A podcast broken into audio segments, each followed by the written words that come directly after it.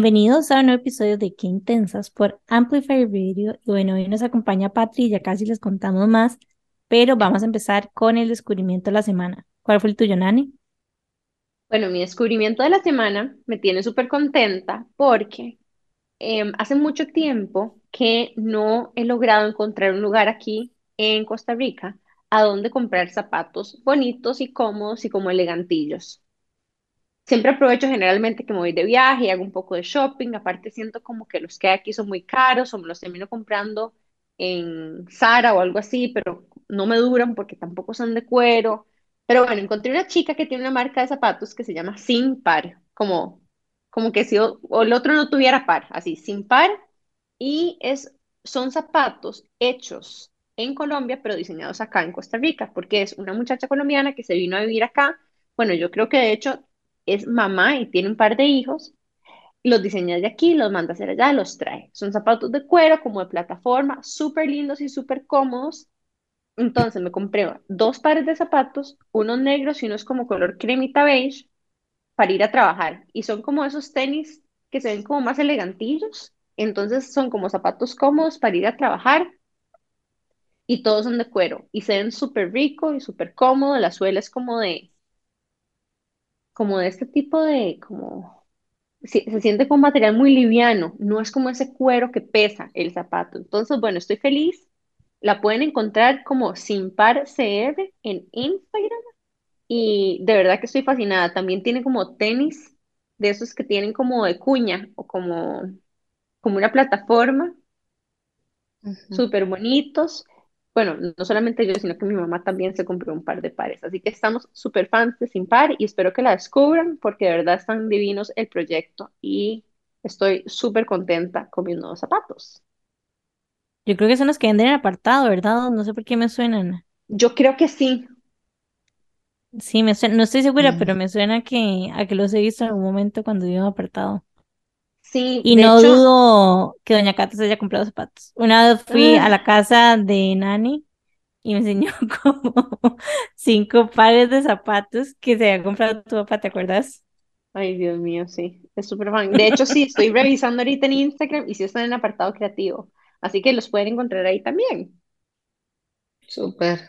Sí, Par apartado divi- stop. Nosotras somos super fans, así que vayan apartado. Em, bueno, este es mi descubrimiento de la semana. Patrick, ¿cuál fue tu descubrimiento de la semana? Bueno, uno me encantó ese descubrimiento porque soy un poco fanática de los zapatos. Ah, Em, a ver, mi descubrimiento fue acerca de un bisfenol. A ver, para los que no saben, los bisfenoles son plásticos que se usan en las botellas y normalmente siempre se habla acerca del bisfenol A, que ustedes, yo no sé si han visto que las BPA. botellas dicen exactamente libre de BPA. ¿Por qué? Porque son sustancias que pueden alterar el funcionamiento este, del sistema endocrino y están asociadas a muchísimas enfermedades. Pero revisando un artículo me doy cuenta de que está el BPS, o sea, el bisfenol S, que resulta ser que nadie, porque el bisfenol A, por eso es que ahora vemos que todo dice libre de bisfenol A, pero el otro nunca se ha sacado del mercado. Y ya hay bastantes estudios que están eh, relacionando igual este otro bisfenol S, que es el que se está usando en botellas que creemos que son seguras, otras, otras otros plásticos, ¿verdad? Que usamos y resulta que no, porque también son sumamente tóxicos y eso realmente me preocupa porque este, di, seguimos siendo di, expuestos porque y ahí seguirán apareciendo bisfenoles. Entonces, para mí fue muy, muy interesante porque es algo que yo trato siempre de decirle a mis pacientes, no usen plástico, busquen que sea libre de BPA, pero ahora me di cuenta de que también tienen que ser libre de BPS y quién sabe cuáles otros más bisfenoles. Sí, yo creo que al final la recomendación general es como usen qué vidrio.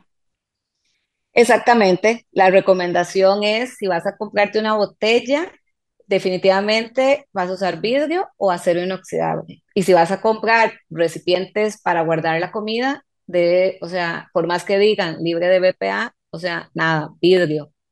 Ok. ¿Y tenés alguna no había pensado recomendación? eso. O sea, en los toppers y todo eso, di sí, los de plástico no. Exactamente. Y no solo, bueno, Peor si vas a calentar con ellos en el microondas, porque ahí es donde más se libera todo, la, la sustancia tóxica, pero igual también se sabe que si los guardas en el refri. Entonces, a ir cambiando, ¿verdad? Esos recipientes por vidrio. ¿Y cuál es el impacto que tienen en la salud, el BPA y el BPS? Tienen, o sea, ¿por qué los se llaman, que cambiar? porque estas sustancias se les llama disruptores endocrinos. Entonces, lo que hacen es que se parecen a hormonas o alteran el funcionamiento de las hormonas.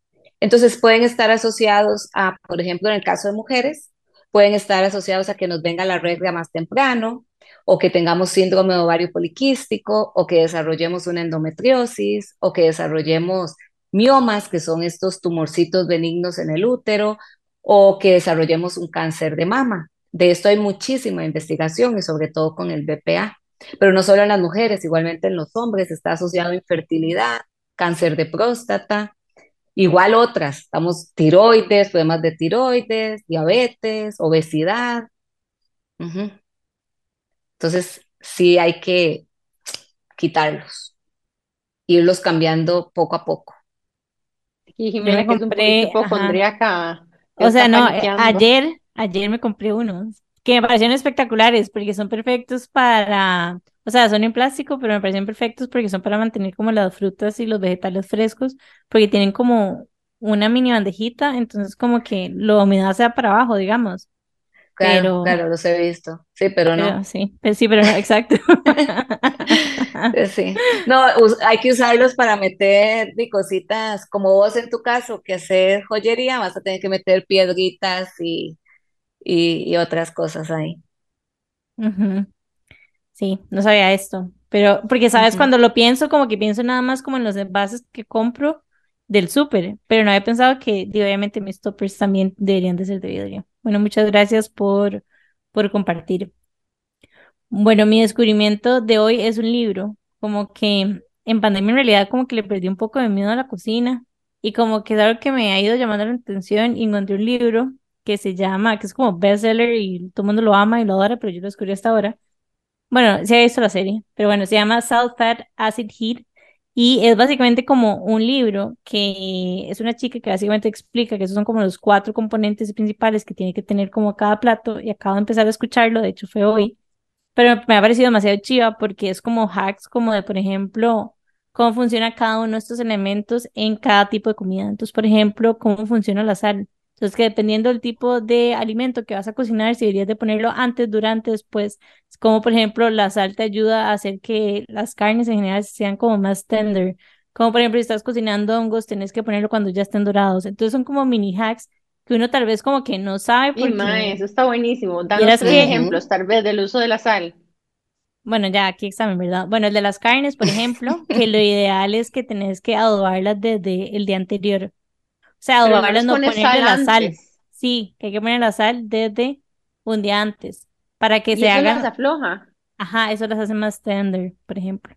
Entonces me acuerdo, por ejemplo, también este el del hongo, que los hongos no hay que ponerlo como apenas lo pones en el sartén, porque o sea, a veces también como que termina como liberando agüita. Entonces, que más bien es cuando los hongos están dorados que le tenés que poner la sal. Y fue rarísimo porque hoy en Instagram me salió un video, no sé ni por qué, bueno, el algoritmo ahí, con el ejemplo de una madre que llegó y cocinó la mitad de los hongos poniendo la sal al puro inicio y la mitad cuando ya estaban dorados y los primeros eran como todos como pegajosos y feillos y los otros eran como súper bien. Entonces, bueno, habla de eso, habla de cómo que es algo súper da, pero que uno no hace como que siempre tenés que estar probando las cosas, que por ejemplo la sal se debería poner después de poner todos los condimentos, porque en realidad la sal lo que hace es como exponenciar el sabor de las comidas. Entonces, que inclusive las cosas dulces tienen que tener un poquitito de sal, pero miren qué bueno que está, o sea, literalmente lo empecé a escuchar ¿Cómo se llama el libro otra vez? Ya te digo cómo se llama. De hecho, hay una serie de Netflix también que yo medio la había visto, se llama Salt, Fat, Acid, Heat, pero está buenísimo. Y llevo Ah, yo he visto eso en Netflix, Salt, Fat, Acid, Heat. Y yo media hora, o sea, todo esto que les acabo de compartir es en los primeros 30 minutos, que incluye también la historia de cómo la madre terminó ahí, así que highly Ese es el trailer Exacto, ese es el trailer, exacto. Pero Pero sí, entonces es sal y dijiste, eran cuatro, ¿no? Ah, no. fat, como la grasa, digamos, Ajá. acid, el ácido, y heat de calor. Entonces, calor, como, ajá, como estos son como los cuatro componentes principales, digamos, a la hora de cocinar. Y bueno, les vamos a contar a quién tenemos por acá. Hoy nos acompaña la doctora Patricia Madrigal. Ella es una mujer creativa, madre de tres hijos y de tres perritos, esposa, médico por elección y pasión. Está dedicada a la medicina integrativa con estudios en medicina funcional, terapia neural, homeopatía, psiquiatría funcional, conductas adictivas y medicina energética. Apasionada del color expresada en diferentes formas de arte, practicante de bar, amo y aprendiz continuo de la vida y la medicina. Bienvenida, Bienvenida, Patri. qué Ay, emoción muchas gracias, chicas. Mm, Muy contenta de estar aquí con ustedes. Bueno, Patri, una de las cosas que estábamos leyendo, preguntándote justamente antes de entrar en calor ahora, era cómo, ¿verdad? La medicina integrativa o la medicina funcional es como un mundo de demasiadas posibilidades, pero no sé si nos puedes explicar así como muy concretamente qué es la medicina funcional. A ver, la medicina funcional es realmente la medicina que busca la raíz del problema. O sea, no nos vamos directamente a tratar una enfermedad o un síntoma, simplemente es como, ¿por qué está pasando esto? ¿Qué es lo que está sucediendo en el organismo? ¿Qué desequilibrio, ya sea bioquímico, energético, eh, nutricional, está provocando, o tóxico también, está provocando que se esté manifestando esta enfermedad. Entonces eso nos permite ir más allá de decir, ok, te pongo el ejemplo, no sé, alguien llega con un problema de acidez y normalmente es, ok, seguro es una gastritis y entonces le vamos a dar un antiácido y resuelto. En la medicina funcional vamos más allá, o sea, ¿qué está pasando? ¿Será que hay un desequilibrio de microbiota? ¿Será que hay una deficiencia de ciertas vitaminas? ¿Hay una deficiencia de B12? O sea, y exploramos, ¿o será que esta persona tiene un desequilibrio en su microbiota o una exposición prolongada a tóxicos? Entonces, encontramos eh, cuál es realmente la causa de eso. Eso es lo que buscamos. Y tratamos de interconectar todo. No es como solo esa gastritis por ahí, sino que la conectamos absolutamente, porque generalmente, chicas, nadie llega por un solo síntoma. Vos llegas por un síntoma, pero empezás, bueno, pero es a mí también, aparte de esto, me pasa que no duermo y aparte de eso, o sea, me, me, me, pongo ansiosa, me pongo, no sé, me, me pongo, ando deprimida o qué sé yo, también me dan dolores de cabeza. Entonces, parte de lo que hacemos en medicina funcional es, o sea, conectar absolutamente todo. Ujú. Y muchas veces incluso como que entender hasta qué punto, ¿verdad? Algunas partes definitivamente son diagnósticas, pero otra parte son diagnósticas conductuales, ¿verdad? Como vos decís, ¿qué tipo de cosas están pasando en mi vida que pueden también desde un lugar externo estar afectándome, mi funcionamiento, mi sueño, mi ansiedad, mi estrés, o, ¿verdad? Algún tipo de desequilibrio que está luego causando algún tipo de síntoma. Bueno, así es como yo muchas veces he aprendido de la medicina funcional y me parece súper lindo porque siento que es como, vos decís, como una investigación más allá de solamente ver como ese zoom in, ¿verdad? En una cosita, sino que estás viendo cómo todo mi comportamiento, todo mi estilo de vida, toda la interconexión entre todos mis síntomas, al final te dan más información de cómo mejor atacar eso y, y mejorar de forma, como dices, integrar la vida de una persona. Y siento que es también como no necesariamente atacar, o sea, obviamente sí, como la consecuencia de, ahí, pero también como irse más atrás de lo que te he escuchado decir. O sea, como ver qué es lo que está causando en realidad que tengamos esos síntomas o esta enfermedad o lo que sea que tengamos. En vez de solo tratar el síntoma.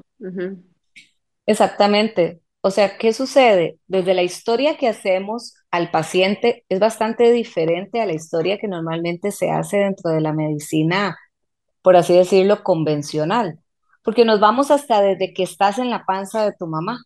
O sea, nos vamos desde ahí, qué pasó, qué emociones estén, estaba teniendo la mamá, qué situaciones eh, traumáticas pudo haber sufrido, qué medicamentos consumió, qué exposición a tóxicos tuvo, la forma en que naciste, si fue un parto vaginal, que si fue un parto por cesárea, y, no, y realmente no es por el chisme, ¿verdad? Es porque todo eso es sumamente importante para poder entender si esto que sucedió ahí se está relacionando con lo que me está sucediendo al día de hoy.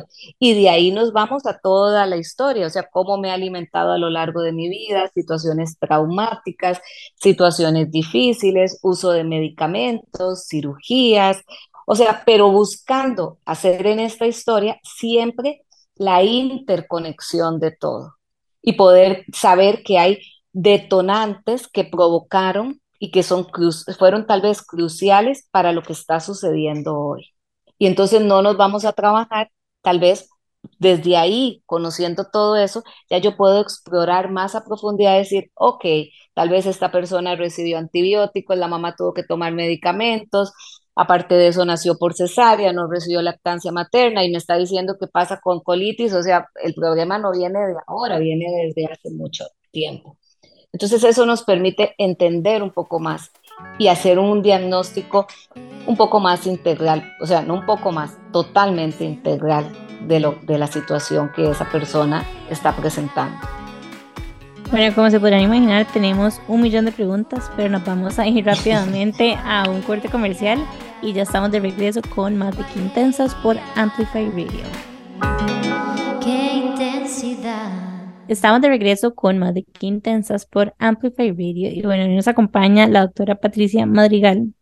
Yo quería preguntarte qué te llevó, digamos, a vos a escoger este, esta rama, digamos, de la medicina, porque me imagino que si en este momento cuando hay gente que escucha homeopatía o medicina funcional, etcétera, y todavía como cierto tabú, cuando vos lo estudiaste, posiblemente era un poco más fuerte. A ver, yo siempre quise ser médico.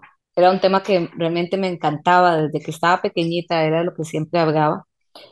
Pero em, en algún momento de mi vida, siendo adolescente, empecé a leer sobre homeopatía y me compraba libros y libros de homeopatía, así como tenía libros de medicina y me daba cuenta de que me encantaba la homeopatía porque era un abordaje como tan personal y, el tema de las personalidades homeopáticas y, o sea, me parecía fascinante. Conforme fui creciendo, yo dije, yo quiero estudiar homeopatía. Tenía un amigo médico y él se volvió y me dijo, si quieres estudiar homeopatía, primero no podía estudiar aquí, pero me dijo, estudia medicina primero para que veas a ver si eso es realmente lo que querés. Y definitivamente empecé a estudiar medicina pensando en ser homeópata y por dicha lo pude hacer después. Y ese fue el inicio de un camino, diríamos, yo siempre le digo como del lado oscuro de la medicina, porque siempre estuve como ir contracorriente de lo que se esperaba. ¿Verdad? Era como, había que ser cirujano, había que ser, ¿verdad? Y yo realmente me, me apasionaba, o sea, me encantaba esto. Y eso me llevó después a ir explorando otro tipo de cosas, como fue la terapia neural y luego la medicina funcional. Y, y ahí sigo, ¿verdad? Porque cuando a uno le gusta algo, pues eso es como el cuento de nunca acabar y no se convierte en algo como que haces por, porque lo tenés que hacer, sino porque lo decidís. Y en el campo de la medicina uno nunca termina de aprender, o sea, vive aprendiendo eternamente. Entonces, este, mm, realmente no ha sido un camino fácil, porque como te lo decía, dentro del, dentro del gremio médico, el ser homeópata o sea, yo me acuerdo cuando yo me colegié en el colegio de médicos como médico homeópata y, o sea, la gente me volvía a ver así, el resto de colegas que se estaban colegiando como gastroenterólogos o otras cosas, era como, o sea, esta que es como entre bruja, curandera y, ¿verdad? y adivina. Pero ha sido un camino no fácil y no sigue, o sea, sigue siendo porque muchas veces como que te ven, ¿verdad? Esta no sabe de medicina pero conforme uno estudia y, ve los resultados y lo aplica en su propia vida, que es lo más importante, te das cuenta que es el camino que tenía que seguir y, que realmente no me arrepiento en lo más mínimo de haberlo escogido y que más bien, este, pues hoy por hoy eh, me, veo ahí y, me veré siempre bajo esto que estoy haciendo. Y en ese momento, ¿a dónde estudiabas? O sea, había una escuela de medicina y otra escuela de homeopatía, o era lo mismo. ¿Cómo tuviste que buscar esa rama? ok, este, no, estudié medicina en la universidad, medicina, medicina como carrera, y ya después existen especialidades, no, no las clásicas, ¿verdad?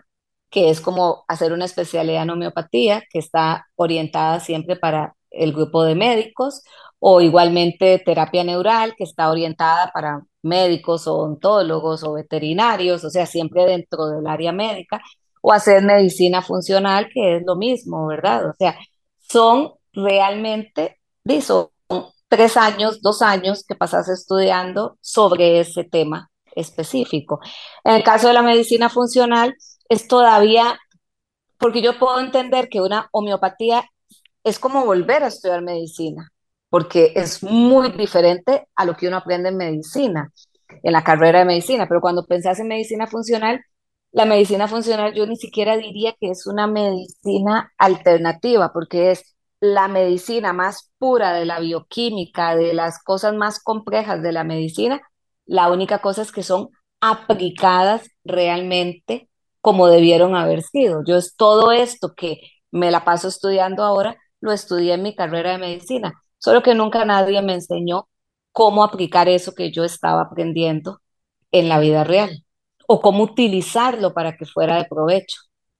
¿Y nos podrías dar un ejemplo, tal vez como, no sé, de algún caso que tengas, de alguien que llega con un síntoma y que investigaste y, ¿verdad? Como que aplicaste tema y conceptos de medicina, diagnósticos y luego llegaste, ¿verdad? A, a esta conclusión.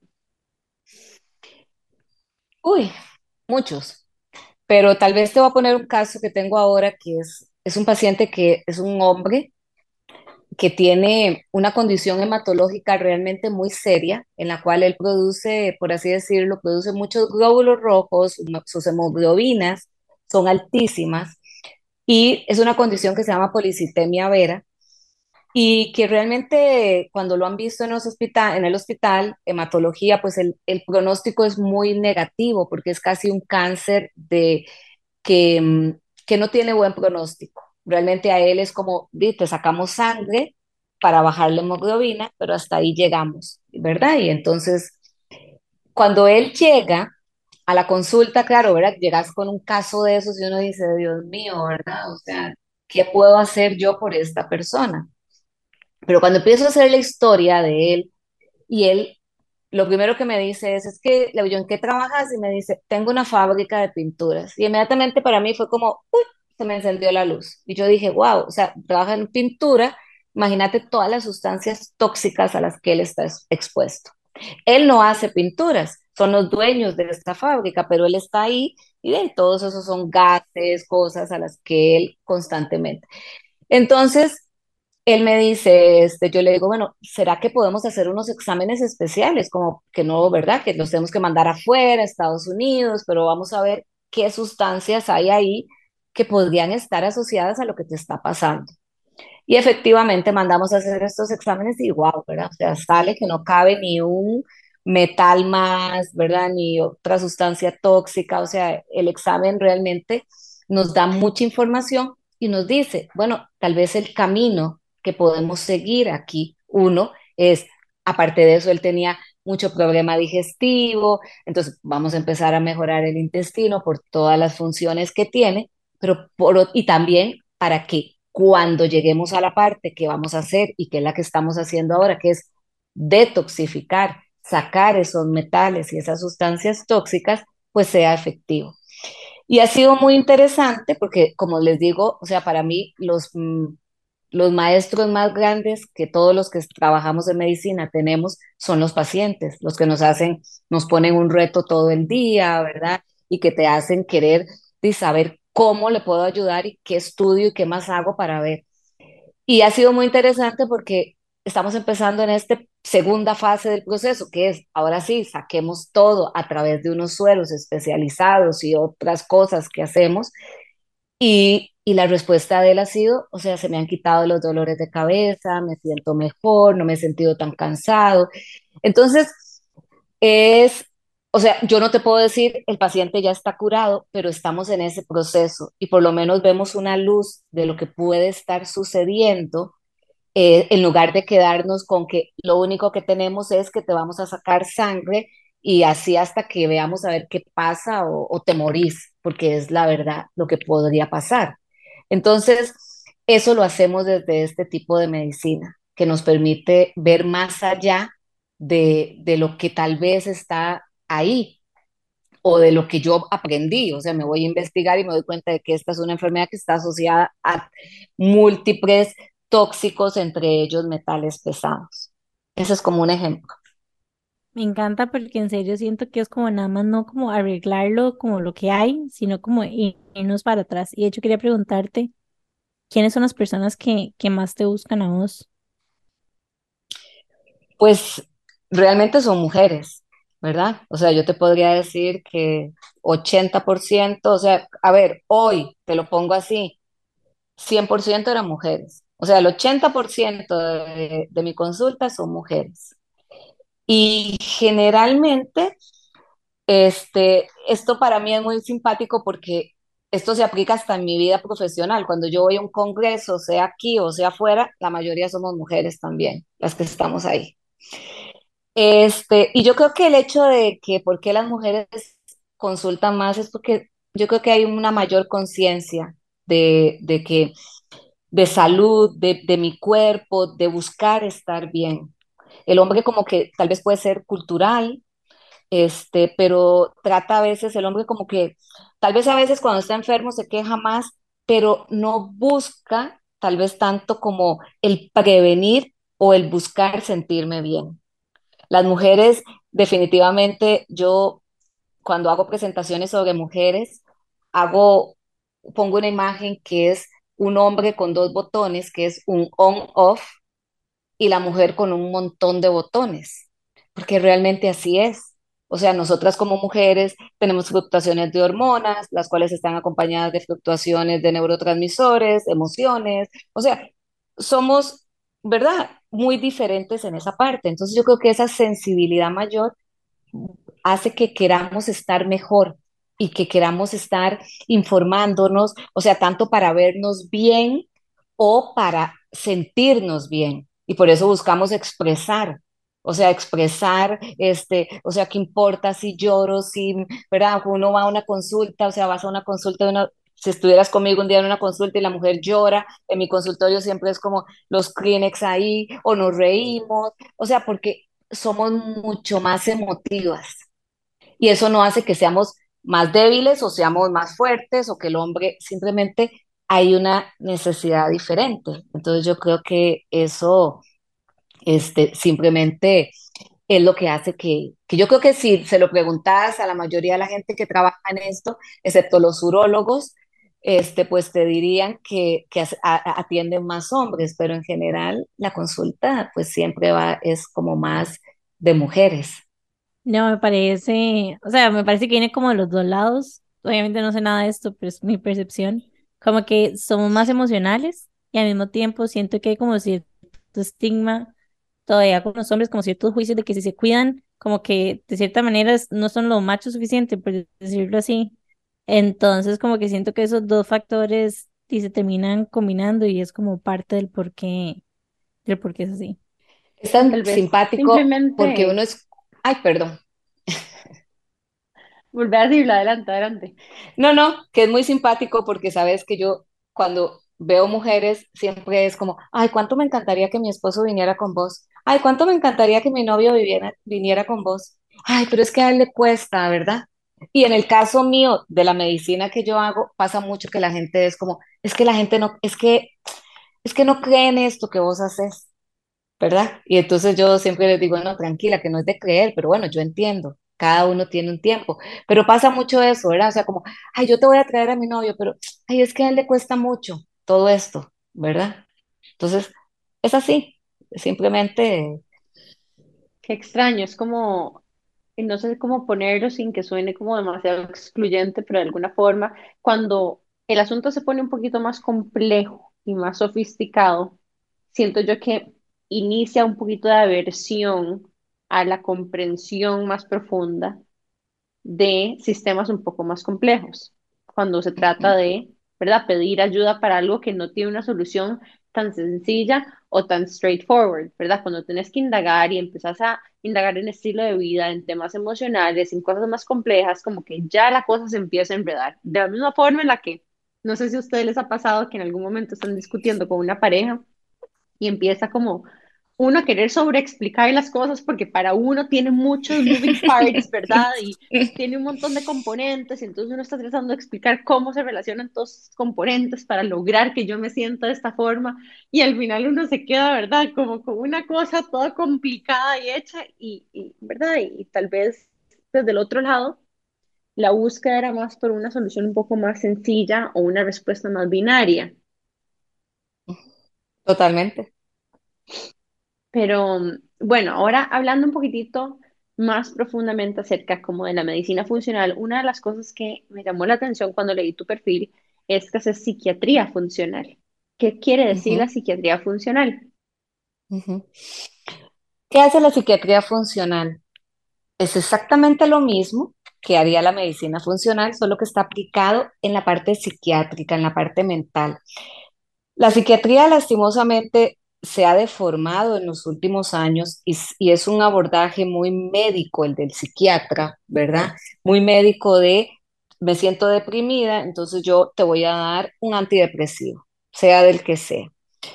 Pero hoy por hoy sabemos, que es lo mismo, o sea, los procesos bioquímicos en el cuerpo para producir las sustancias que regulan nuestras emociones, que son los neurotransmisores, también están mediadas o dirigidas por diferentes sustancias, entre ellas magnesio, vitaminas, eh, minerales, eh, microbiota, este, exposición a tóxicos. Entonces, ¿qué hace la, psiquiatría funcional? Simplemente es en lugar de decir, o sea, ok, esta persona está deprimida, pero tal vez lo que está pasando es que hay un desequilibrio bioquímico.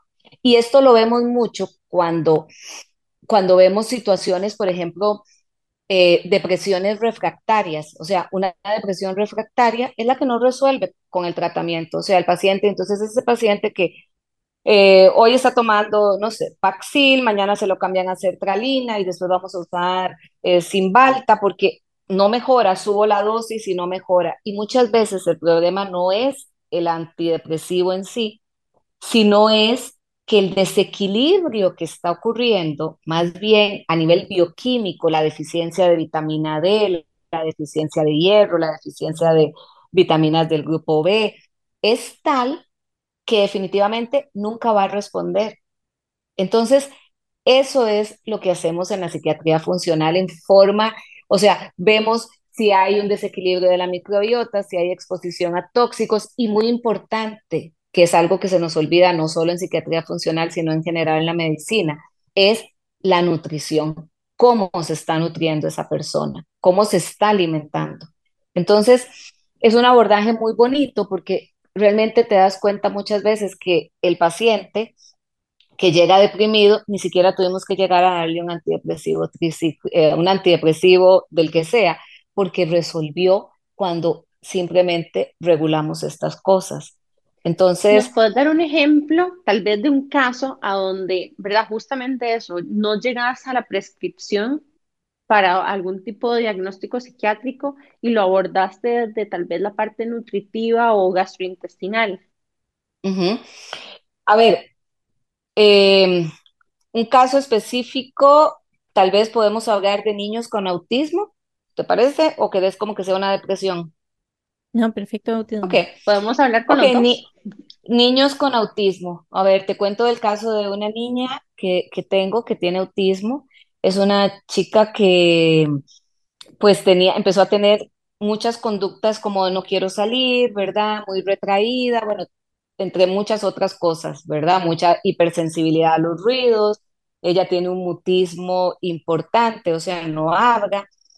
Y este, empezamos a hacer exámenes más especializados porque la mamá ya había escuchado acerca de que, de, lógicamente, dentro de la, dentro de la medicina o la psiquiatría infantil o dentro, ¿verdad?, de lo que estaban haciendo, no había ninguna respuesta y más bien como quien dice, cada vez iban más para, iban para atrás. Entonces empezamos a hacer cambios, empezamos a hacer cambios en la nutrición, por ejemplo, quitamos el gluten, por una razón, no porque tenga una sensibilidad al gluten, sino porque realmente, bueno, se sabe y hay muchos estudios que lo demuestran que niños autistas generalmente hay una sensibilidad al gluten porque son deficientes de una enzima que es importante para metabolizar el gluten, pero también porque el gluten se convierte como en un opiáceo a nivel cerebral que puede ser muy estimulante y entonces generarles desequilibrios a nivel neurológico y a nivel comportamental. Eh, empezamos a quitar azúcar empezamos a meter alimentos menos procesados, evitar todo lo que fueran colorantes artificiales, cosas como el glutamato monosódico, que se usa mucho para resaltar los sabores.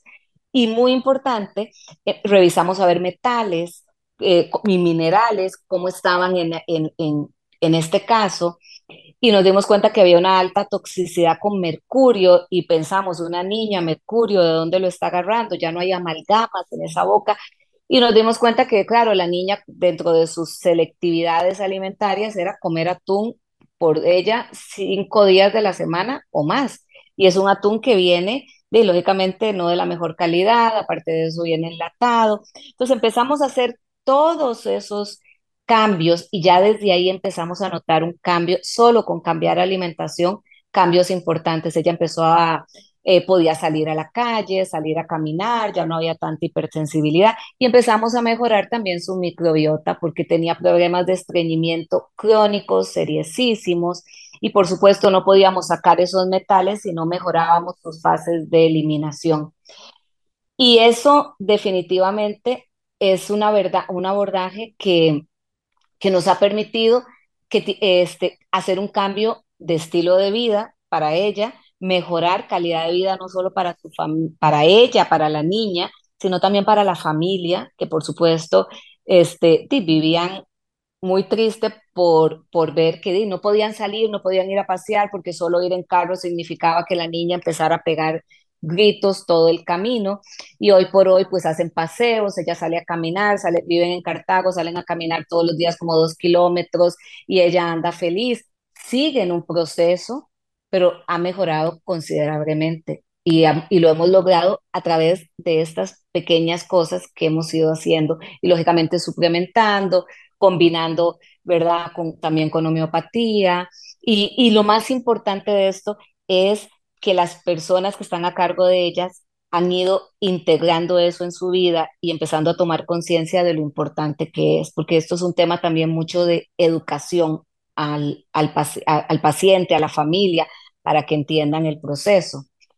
Sobre depresión, claro, sí, muchos casos de depresión, muchos casos de depresión, y te pongo un ejemplo así clarísimo, que son casos de depresión que simplemente cuando regulamos los niveles de vitamina D, la paciente mejora. ¿Por qué? Porque la deficiencia de vitamina D prácticamente es una pandemia, si lo queremos ver así. Yo tengo pacientes que llegan con cuadros de depresión, de ansiedad súper serios.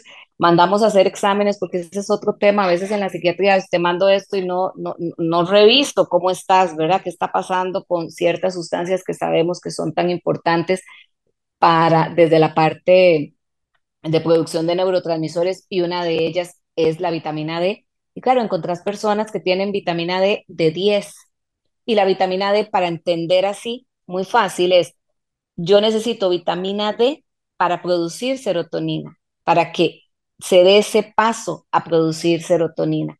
Entonces, con una vitamina D por el suelo, o sea, imposible que yo me sienta bien, que yo me sienta contento.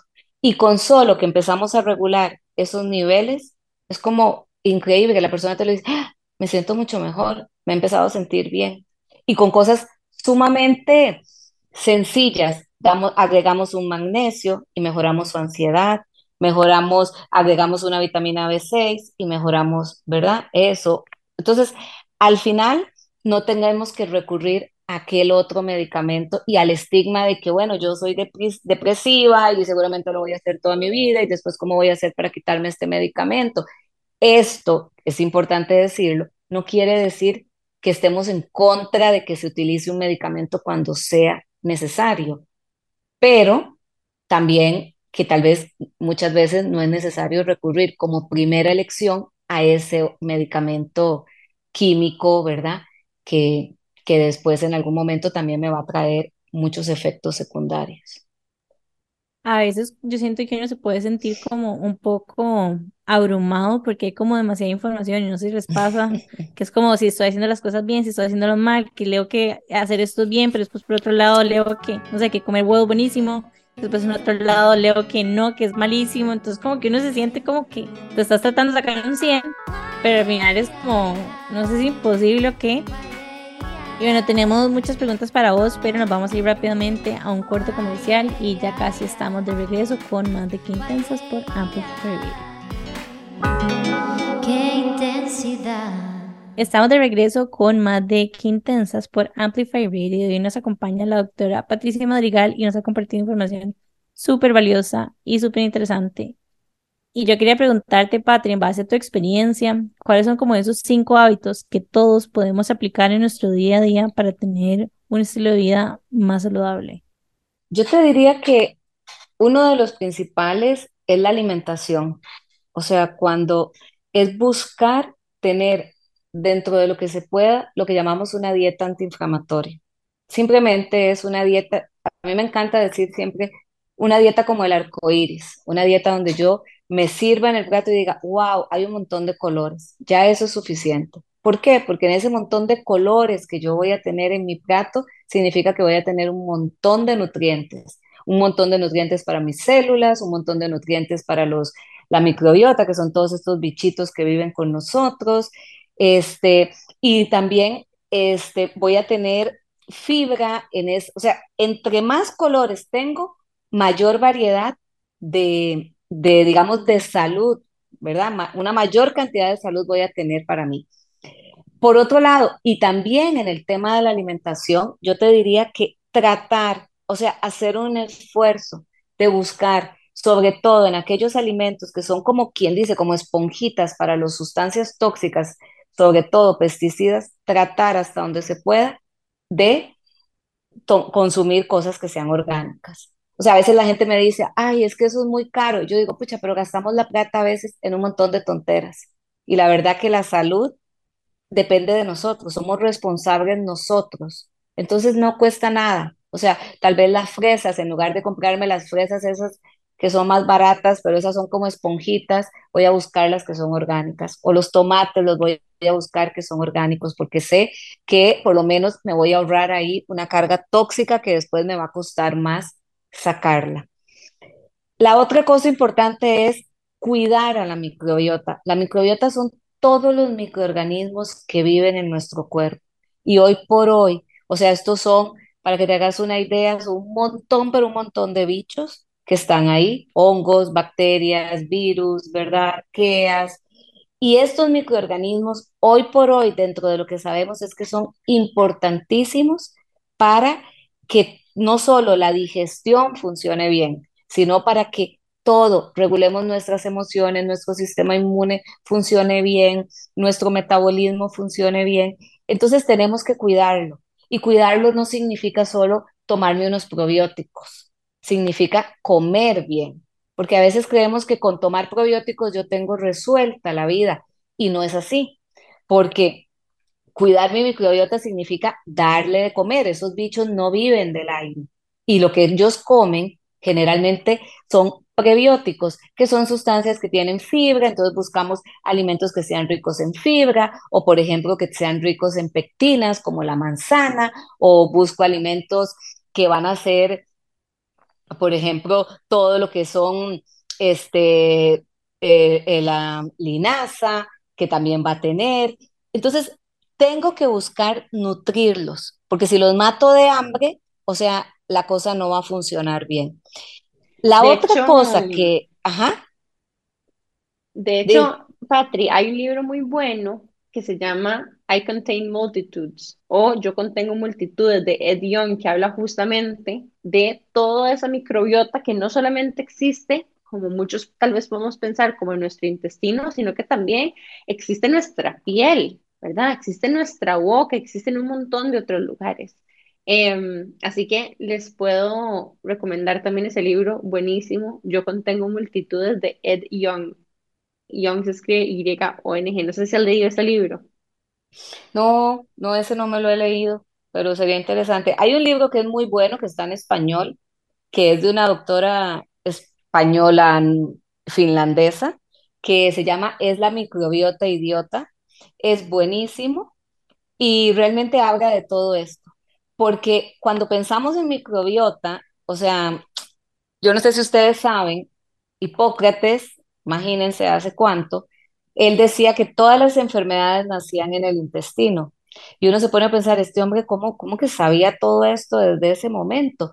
Pero es que es cierto, o sea, todas nuestras enfermedades nacen en el intestino, porque realmente el intestino es un órgano crucial para nosotros, porque alberga la mayor cantidad de estos microorganismos, porque tiene un sistema inmune. Entonces, cuando pensamos en que cuando la gente me dice a mí, no, yo tomo probióticos, sí, pero eso no quiere decir que su intestino esté sano. Y no estoy hablando de que esté sano solo porque voy al baño regularmente todos los días, sino porque el intestino no está generando procesos inflamatorios, ¿verdad? No está perdiendo estos bichitos que están ahí regulando todo. Entonces yo creo que definitivamente la salud intestinal es una salud grave. O sea, si a mí yo no estoy yendo al baño bien y ese cuento de que la colitis es normal y el resto de mi vida tengo que vivir con ella, no hay que creérselo. O sea, ese puede ser el inicio de un montón de cosas y eso hay que cuidarlo. ¿Ok? ujú. Ya compré el libro. hecho, audiobook para que sepan en Amazon, así que lo pueden la microbiota idiota, Sí, ya lo compré. ese. De hecho, yo lo busqué en, en Google y hay una versión gratuita en PDF. Entonces también pueden poner "Es la Claro, microbiota idiota en PDF y lo van a encontrar. Ya te lo mandé por chat, Jimmy. Uy, sí. Em, súper. Ok, continuemos con los tips para la vida.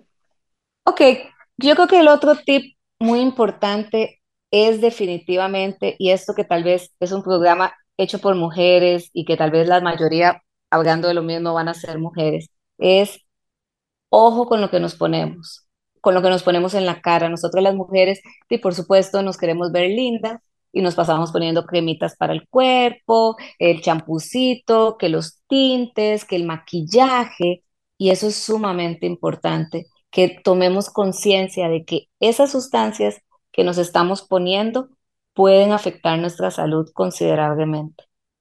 Entonces, desde los cosméticos, desde las cremas, desde el champú, desde el desodorante, y esto no es para ser alarmista, pero sí son sustancias que sabemos y cada vez salen más de estas que son muy tóxicas y que nos pueden alterar desde la fertilidad que tengamos, desde las enfermedades a futuro que podamos desarrollar, pueden afectar nuestra microbiota, pueden afectar nuestras emociones, pueden afectar nuestras hormonas, o sea, y ahí podemos seguir y seguir y seguir. Entonces yo creo que es muy importante tomar eso en cuenta. O sea, hay una aplicación que a mí de verdad me encanta, me encanta, que se llama Think Dirty y es una aplicación que por lo menos nos orienta de cuáles son esas sustancias tóxicas que, sobre todo en el área de la cosmética, que es en el que las mujeres de, pues, no hay una que no nos guste, por lo menos tal vez no nos maquillamos, pero nos ponemos cremas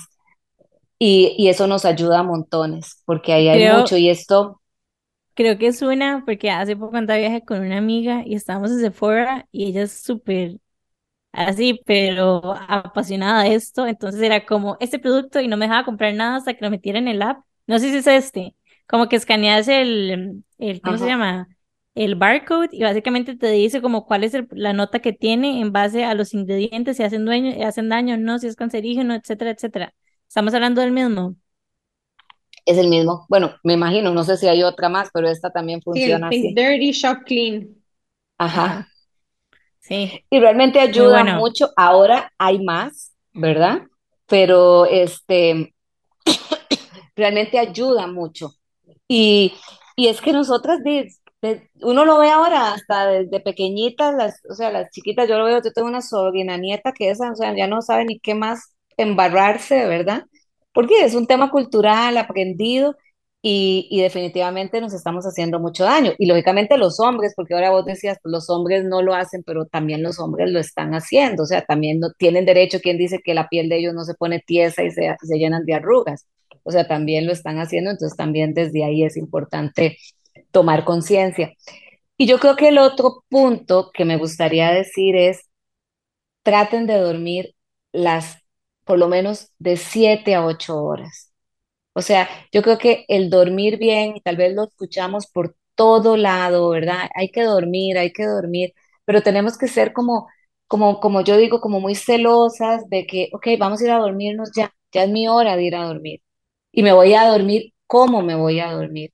No me voy a dormir con el teléfono o con el iPad, ¿verdad? Este, conectada mil veces porque me va a costar más dormirme porque esa luz a la que estoy expuesta va a afectar cómo se libera mi melatonina.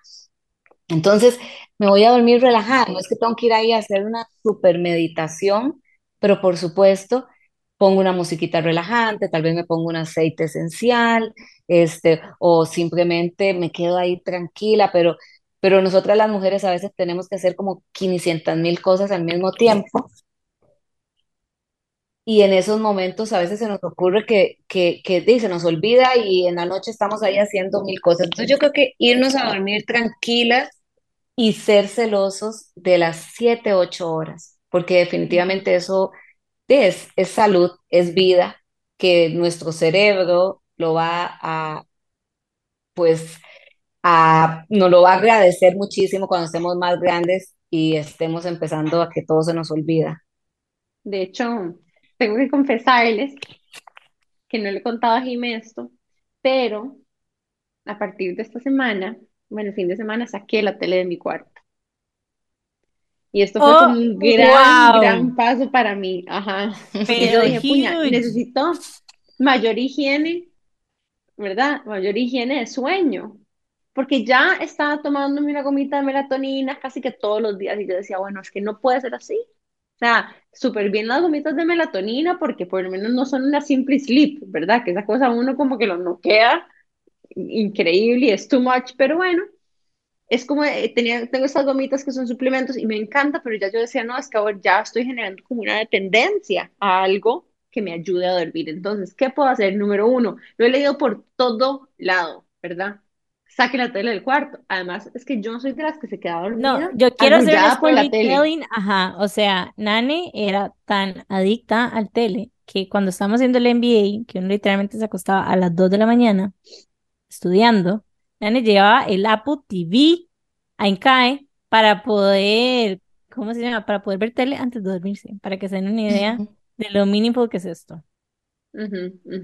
Entonces, bueno, y no solamente eso, sino que yo soy de las que deja la tele prendida y pone un timer para que se apague, ojalá en una hora, porque en el momento que se apaga, yo me levantaba, ¿verdad? Eh, Más bien como que todo ese sonido de, de fondo, más bien me ayudaba como a arrullarme. Entonces, bueno, puse a Alexa en mi cuarto, pongo eh, mi em, difusor, entonces pongo como un background noise, un poquitito como medio meditativo para quedarme dormida, pongo los difusores, saqué la tele de mi cuarto, le doy vuelta, ahora mis pies de la cama ven hacia la ventana y ahora solo veo No lo tele puedo en la creer. sala.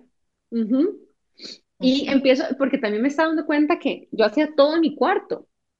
Desayunaba a veces en mi cuarto porque tengo como suficiente campo para tener una salita y como una mesita. Entonces desayunaba en el cuarto, veía tele en el cuarto, dormía en el cuarto. A veces, los días que estaba trabajando desde la casa, me sentaba y trabajaba desde mi cuarto. Y yo decía, es que parece que yo duermo como, como, como, como que vivo en el cuarto, ¿verdad? O sea, No, y teniendo el campo, teniendo su oficina.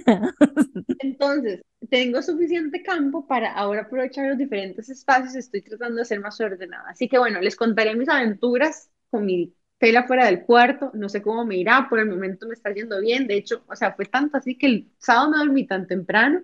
El domingo amanecí a las 7 de la mañana, a las 8 estaba haciendo zumba.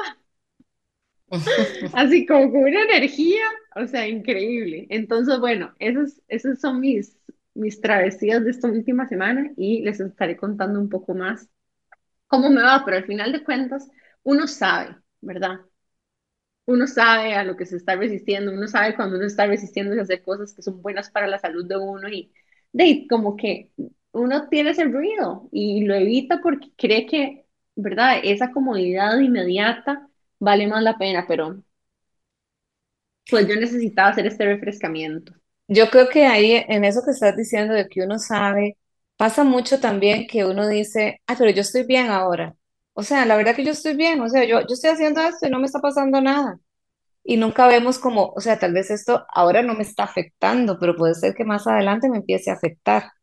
Entonces, o sea, somos como muy inmediatistas en el que, ok, ¿verdad? Es como la gente que dice, ah, yo me fumo un cigarro, pero todo bien, o sea, sí, no pasa nada, o sea, sí, ¿verdad? Yo, yo no tengo nada, ¿no? ¿verdad?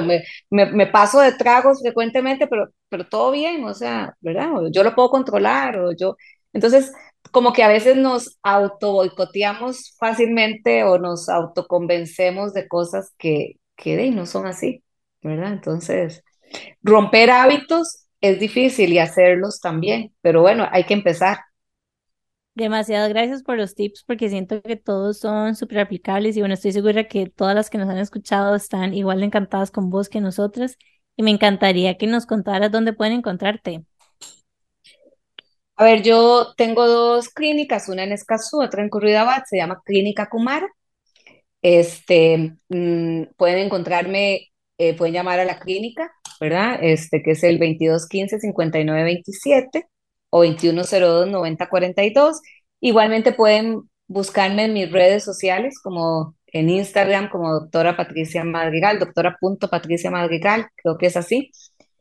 Y, y, pues donde comparto mucho, me gusta mucho la parte de educar a las personas, eso es como lo que más me gusta. Y ahí pueden conocer un poco de lo que hacemos en la clínica, de lo que buscamos. También quiero invitarlos porque parte, también tengo un programa mensual dentro de una plataforma que, que se llama Know We Well, que es de Estados Unidos, en la cual iniciamos un programa educativo donde yo tengo algún invitado este, profesional de diferentes países del habla hispana y hablamos de algún tema. Ahora este mes, el 18 de marzo, vamos a hablar sobre el cannabis medicinal, los usos terapéuticos y, y salir mucho de los mitos que hay sobre el cannabis. Entonces eso lo hacemos siempre un sábado y, la gente puede, es totalmente gratuito y es totalmente educativo. Y estamos siempre haciendo como esto, promover educación para que la gente haga conciencia. Una de las cosas que, que Kumara, para los que no saben, Kumara significa la conciencia de estar sano y eso es lo que buscamos, que la, las personas hagan conciencia de su salud y tomen responsabilidad de, de sus procesos de sanación. Qué lindo. Así es. Bueno, muchas gracias, Patri, de verdad, por acompañarnos hoy. Esperamos que las personas que estén buscando justamente que alguien como vos entre sus vidas te encuentren a través de este episodio.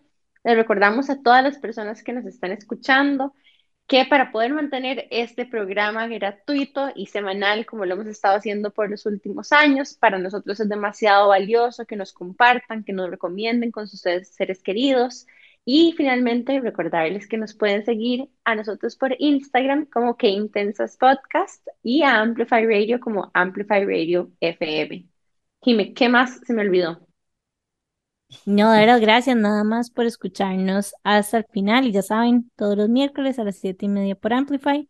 Y después pueden encontrarnos también en todas sus plataformas de podcast favoritas. La mejor manera de apoyarnos es compartiendo y nos vemos el próximo miércoles. Chao. Ciao. Chao.